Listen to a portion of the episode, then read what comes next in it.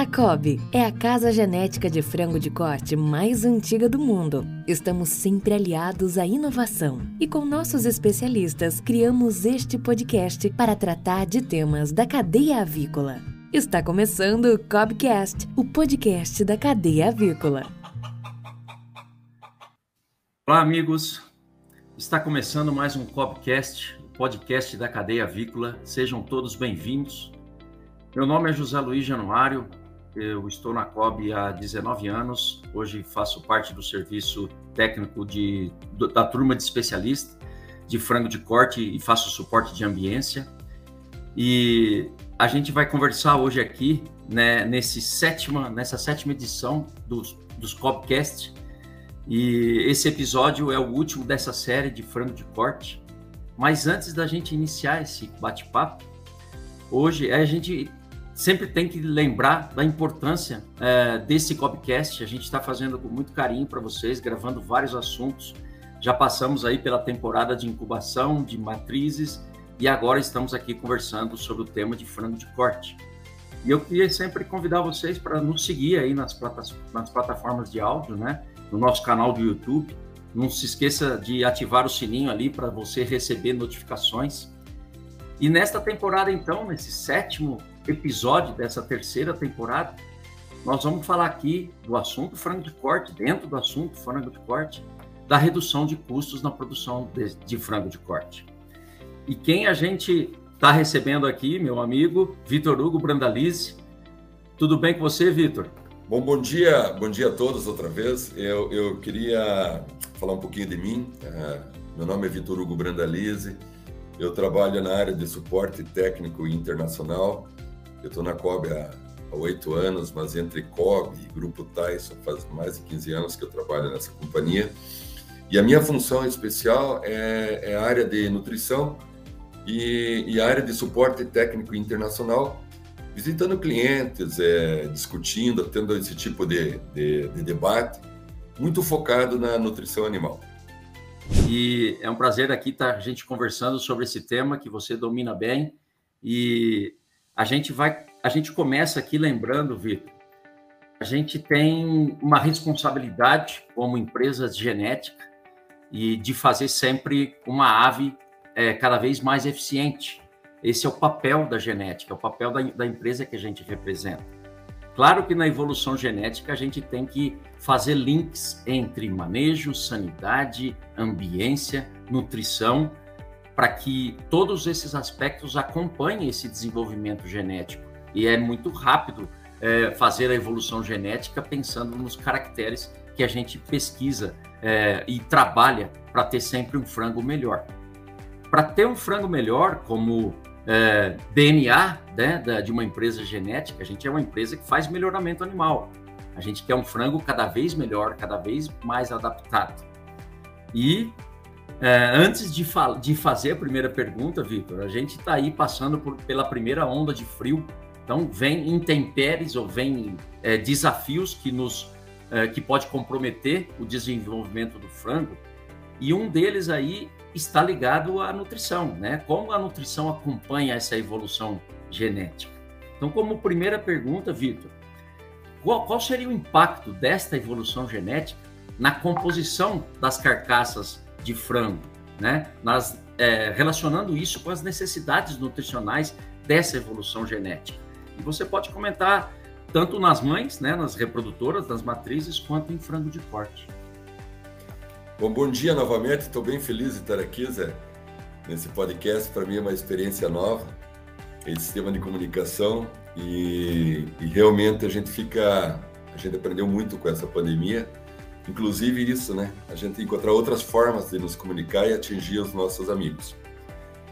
Ah, com relação à tua pergunta, Zé, a, a, evolução genética ela, ela vem ocorrendo de uma forma muito acelerada nos últimos anos.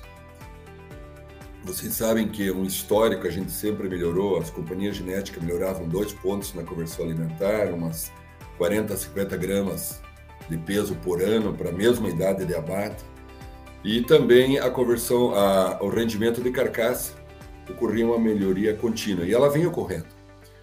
Com essas mudanças que vêm ocorrendo nos custos de produção, as companhias genéticas vêm pressionando mais a, a velocidade ou a pressão de seleção para melhorar essas características, na tentativa de, de minimizar esse impacto dos custos. Então, por exemplo, nós sabemos que hoje nós já temos frangos que a cada ano melhoram ou ganham mais do que dois pontos na conversão alimentar. E eles têm uma maior velocidade de crescimento também. Toda vez que você aumenta a velocidade de crescimento, você reduz a, a conversão alimentar, porque a ave gasta menos energia para manutenção. E uma outra característica que existe também nessa melhoria genética é a redução de deposição de gordura na carcaça. Muitas vezes os clientes perguntam: ah, o meu frango hoje tem mais gordura na carcaça. Isso não é verdade. O problema é que muitas companhias aumentaram o peso vivo das aves, e quando você aumenta o peso vivo das aves, você aumenta a deposição de gordura na carcaça. Então isso é normal. Quanto mais pesada existe a ave mais velha, vai depositando mais gordura na carcaça. Mas geneticamente, se considerarmos o mesmo peso vivo, essas aves elas têm uma redução de deposição de gordura na carcaça. Isso é muito bom para o frango de corte. É um pequeno problema para reprodutora, para matriz pesada, porque vocês lembrem que a reprodutora ela é um frango de corte que está produzindo ovos. Ela é uma geração antes, né, do frango de corte. E a gordura na carcaça ela tem uma determinada importância nos aspectos reprodutivos. Então, por isso que a gente comenta muito é que a, as aves precisam ter uma deposição mínima de gordura na carcaça no momento da fotoestimulação.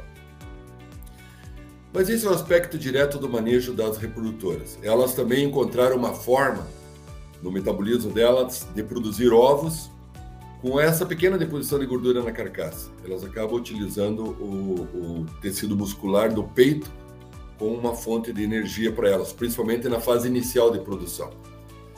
Então, vindo a, a com relação à, à, pergunta, quais são as grandes diferenças, as grandes é, mudanças que vem ocorrendo com relação ao frango de corte? Primeiro, o frango de corte hoje ele é muito sensível aos níveis de aminoácidos nas dietas. Por quê? Porque vocês lembram que ah, o tecido muscular ele é, ele é composto de proteína, ele é composto de aminoácidos.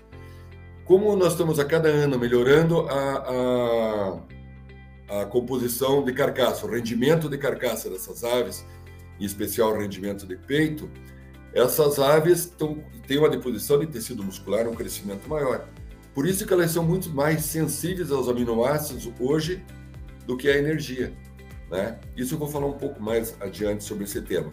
Mas então, concluindo essa, essa pergunta, Zé, a, o frango hoje realmente ele é um frango com potencial genético de velocidade de crescimento muito intensa.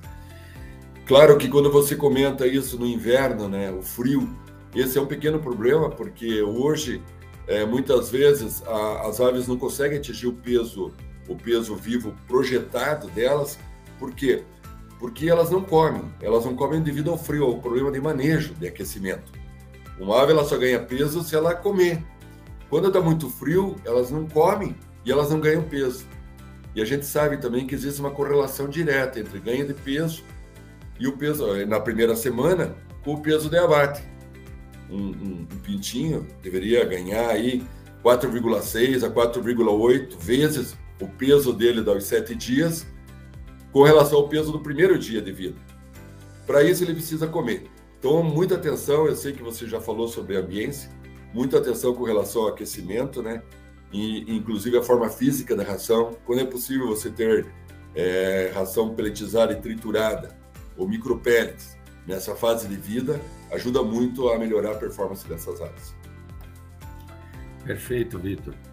É, é bem interessante isso mesmo, né? A gente está passando agora pelos melhores resultados de frango no Brasil. Por quê? Porque justamente está saindo frango cujo pintinho, há 40 e poucos dias atrás, foi alojado num período mais quente. Né? E agora vai passar uma nova etapa. Vai passar uma nova etapa de exigência desse frango com essa variável de manejo que vai atrapalhar um pouco, é inevitável. Né? E a gente está correndo atrás para correlacionar isso, para repor esse aquecimento que vai, vai ser mais necessário agora, para não atrapalhar essa absorção intestinal desses nutrientes. E falando em nutrientes, Vitor, a gente está aí nesse terceiro ano de pandemia já com custos elevadíssimos, de, ainda está elevado de soja, milho, os dois maiores componentes da ração animal. É, estamos vendo aí inflações em, até em países que jamais teriam que enfrentar, né, numa situação natural, um, um, preços tão altos da, dos, dos insumos. E falando em preço de insumo, a gente é inevitável de fazer essa pergunta, né, Vitor? Quais são os nutrientes, né, que mais têm efeito nos custos da ração de aves aí? É, o Zé, o, os nutrientes mais importantes. Bom, primeiro ponto, né? Os custos seguirão elevados. A gente tá claro que eles não vão baixar é, nos próximos anos.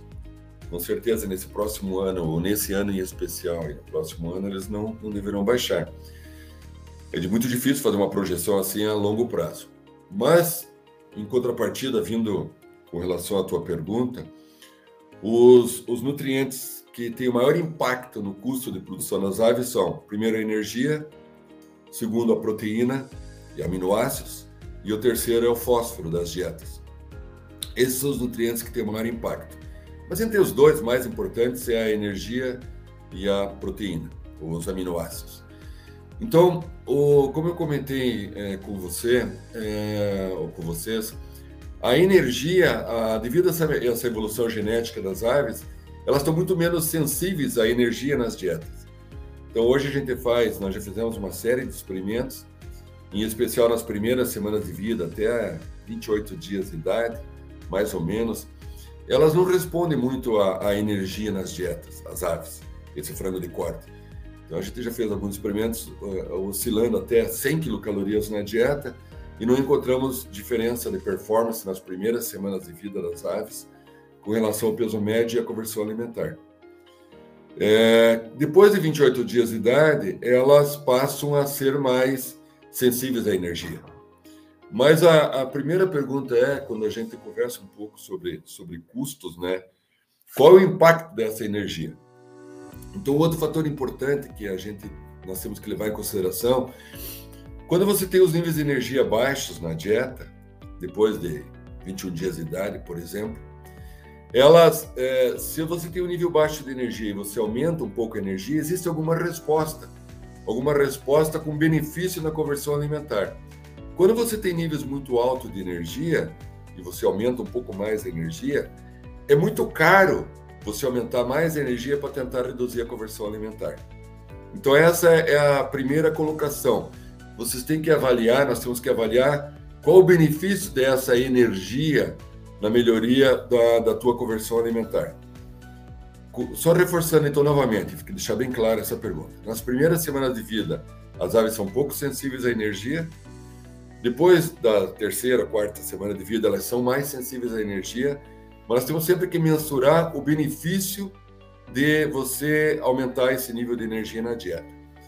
Ou, em contrapartida, com relação aos aminoácidos, as aves são muito sensíveis aos aminoácidos.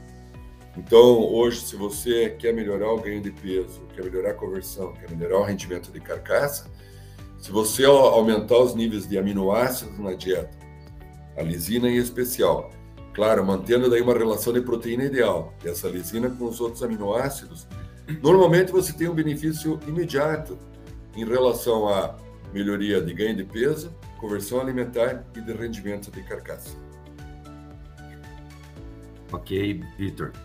É, e você, você já citou né, no começo da sua resposta aí qual é um histórico dessa produção de grãos, da oferta de grãos, desse aumento de preço de tantos grãos, você acha que, em falando em proteína, energia, em níveis disso, de, dessa dieta, ainda vai ficar caro, ainda a gente vai ter que trabalhar pensando em custos.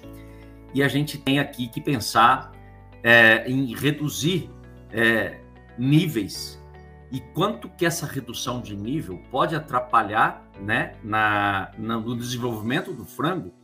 E se tem diferença entre linhas genéticas, por exemplo. A gente sabe que tem muitas diferenças entre as linhas genéticas, entre uma linha A e uma linha B, com vantagens e desvantagens para aquela que tem uma maior habilidade de fazer empenamento mais rápido, a outra, em contrapartida, tem um GPD melhor na última semana, alguma ave tem maiores problemas para aparelho do aparelho locomotor, outras linhas têm mais habilidade de se desenvolver com, com nutrientes mais, mais equilibrados. Ou seja, a gente reduz é, nutrientes né, na dieta sem perder a performance.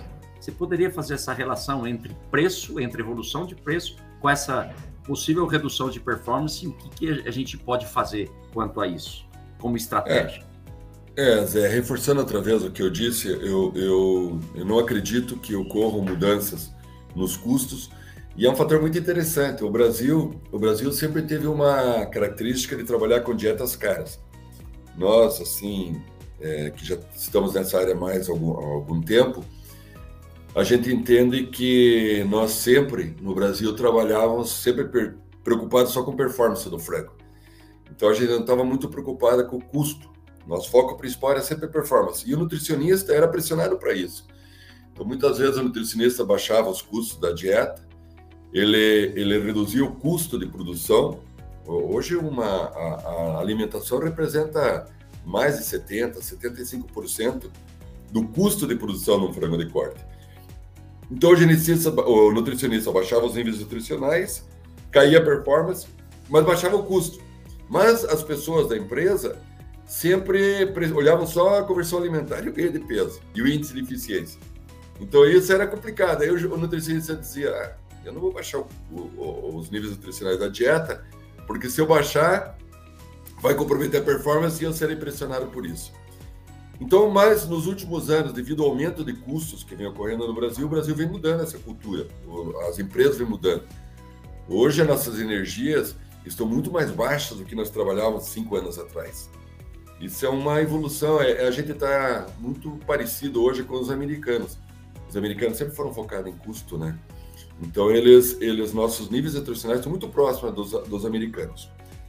Com relação à tua pergunta ao impacto da nutrição, ou, uma linhagem é mais sensível a determinada alteração na dieta, a COB fazem muitos anos, mas talvez 20, 30 anos, que ela utiliza as mesmas dietas no programa de seleção genética. Então a gente trabalha com dietas de baixos níveis nutricionais já fazem muitos anos. Por quê?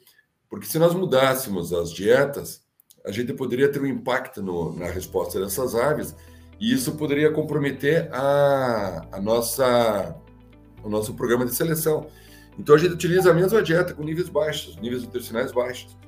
E, e isso faz com que as aves com a linhagem COB, ela consiga, ela se adapte a dietas com níveis nutricionais mais baixos.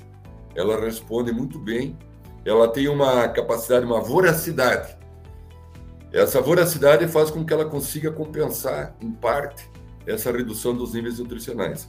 Então, quando a gente reduz a energia dessas dietas, ou reduz os próprios aminoácidos dessa dieta, ela ingere mais, ela tem uma voracidade para isso, ela come mais. Claro que isso vai comprometer parte da conversão alimentar, mas normalmente a gente não tem um grande comprometimento no ganho de peso. essa é uma pergunta só para reforçar: sempre os clientes perguntam se eu baixar a energia dessas dietas, eu vou piorar muito o ganho de peso? Não, você não deverá piorar muito o ganho de peso. Você pode piorar a sua conversão alimentar. Porque a ave compensa até um determinado limite, ela compensa ingerindo mais é, a, a, alimento. O aminoácido, não. Se você baixa muito o aminoácido, aí você compromete o, o, o desenvolvimento de carcaça dessas aves a ganho, o ganho de peso. Ok, Vitor. É, eu pensei numa pergunta aqui para ti, e, é, não só falando de energia e proteína aí, falando um pouco de minerais, os minerais que são importantes aí da gente levar em consideração. E entre eles aí, você poderia falar para a gente uh, algo sobre o equilíbrio entre cálcio, fósforo, sódio? Por exemplo, você falou aí que um dos, um terceiro item de maior custo aí, o terceiro ou quarto, se não me falha a memória aí, seria o fósforo, né? Além do milho, da soja, como ingrediente, né? No custo, na composição dos custos.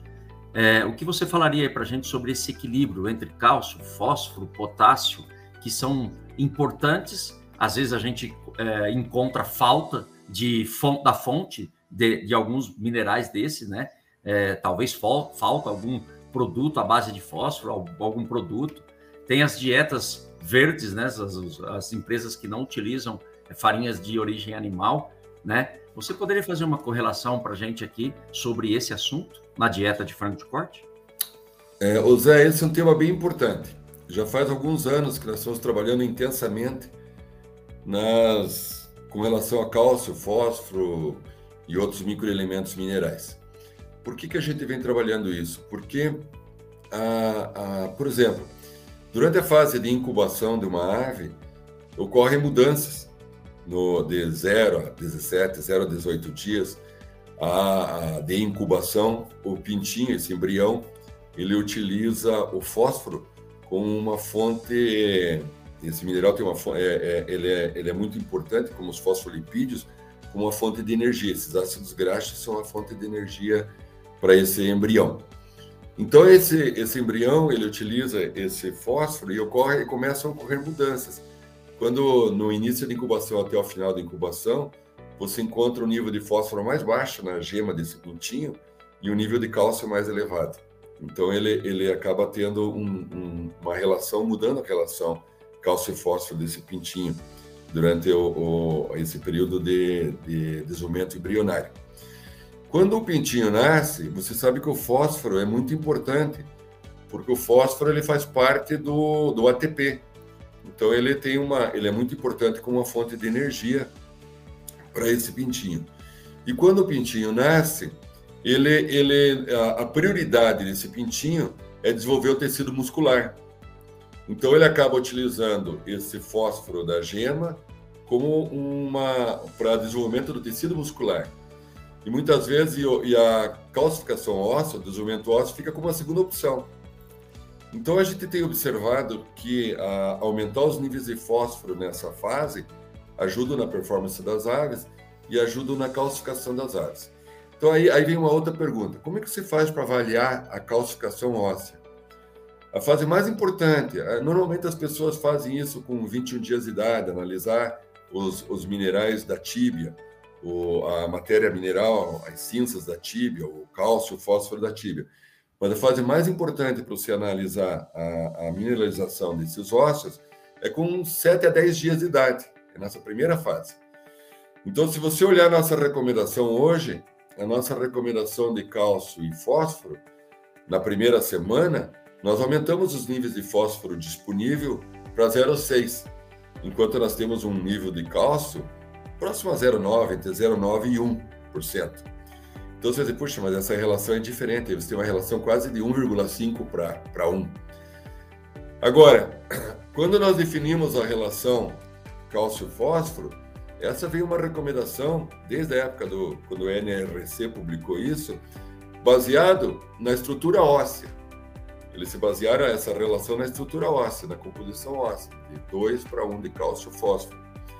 E nós temos observado que a performance das aves, essa, ela, ela necessita mais desses nutrientes, em especial do fósforo, nessa nessa para performance é maior do que para deposição óssea. Então a gente nós estamos desenvolvendo uma série de pesquisas nesse sentido, procurando definir as, as recomendações nutricionais desses desses minerais, né? Nós já definimos essas primeiras essas primeiras fases. A nossa nova recomendação já está publicada.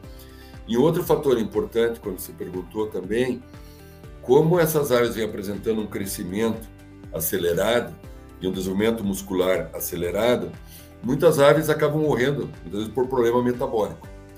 Então, o potássio, potássio é muito importante intracelular.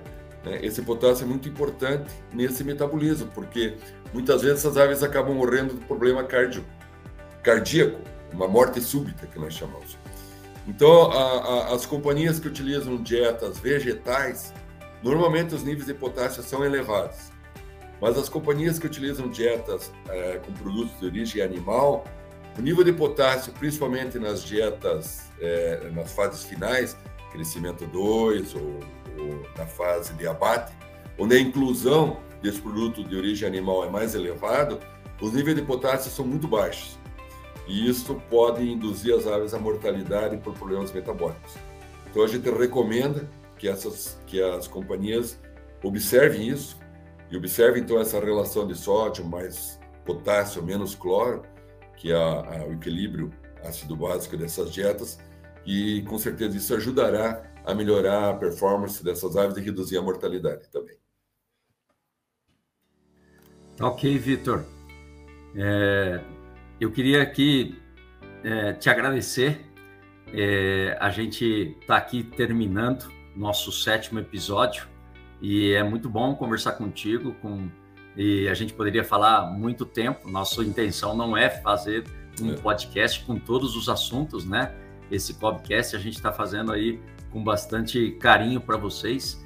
E nesse, esse aqui é o sétimo. Esse episódio a gente encerra essa temporada dos assuntos relacionados com frango de corte nessa primeira temporada do nosso podcast.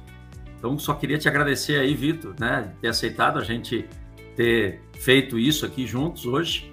E só queria que você fizesse as considerações finais tuas aí, despedisse do pessoal. Tá, muito obrigado, obrigado, Zé. Você é um excelente entrevistador, fica fácil daí falar contigo.